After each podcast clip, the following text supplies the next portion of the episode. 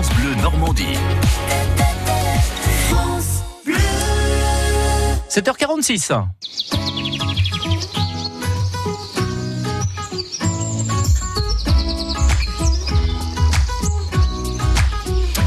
Dernière halte de la semaine dans un jardin de Dormandie, dans le Perche Ornay, près de Bellem à Sérigny pour être précis. Julien Cruet, bonjour.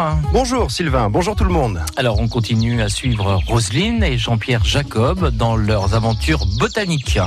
Il y a dix ans, ces anciens pépiniéristes professionnels ont construit leur maison d'habitation au milieu d'un jardin extraordinaire qu'ils n'ont cessé d'enrichir depuis.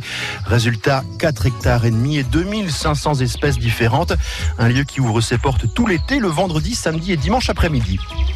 Un lieu où on va de surprise en surprise, avec par exemple le sous-bois des Batraciens, Roselyne et Jean-Pierre Jacob.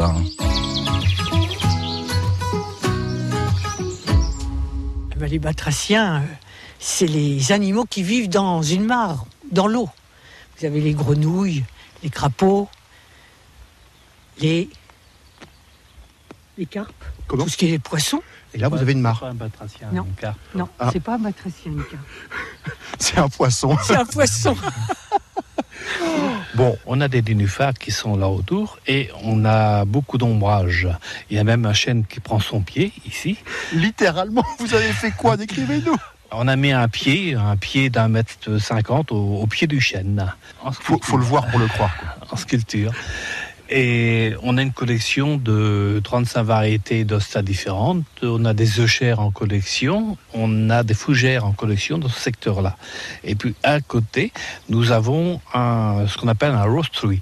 C'est En bon anglais, rose tree, l'arbre au rose. alors. L'arbre de rose, oui. Mm. Pourquoi l'arbre de rose?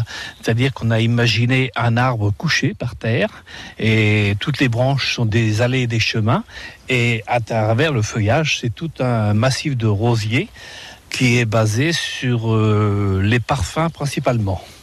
Ah, c'est à sentir ce jardin-là. C'est c'est vraiment un coin pour sentir, pour respirer vraiment la nature. euh.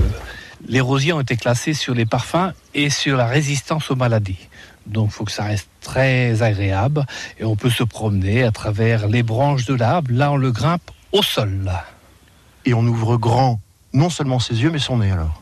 Et on son nez pour respirer toutes les bonnes odeurs de la nature. Et au bout de, de ce rostruit, on a une vue sur la, la grande nature, la plaine, euh, par une ouverture dans la haie du fond qui donne un autre paysage. C'est un jardin ouvert. Il y a des animations qui se passent ici. Oui. Alors il y a de la musique. On a beaucoup de jeunes qui viennent. euh, on a une école qui est venue déclamer des poèmes au jardin Inspiration italienne.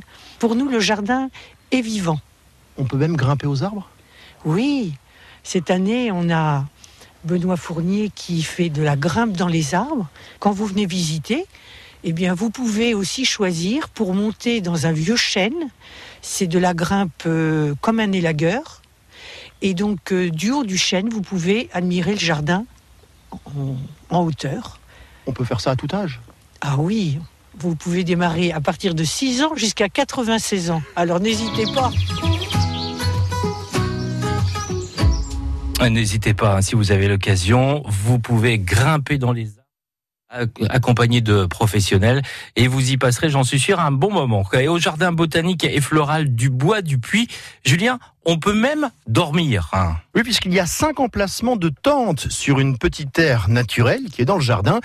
Une petite aire de camping où se trouve aussi une yourte mongole de 36 mètres carrés qui est louée. La visite du jardin est naturellement offerte aux campeurs. Voilà, à suivre dimanche à 10h l'intégrale de ce jardin de Normandie dans le Perche Ornay à réécouter sur France Bleu.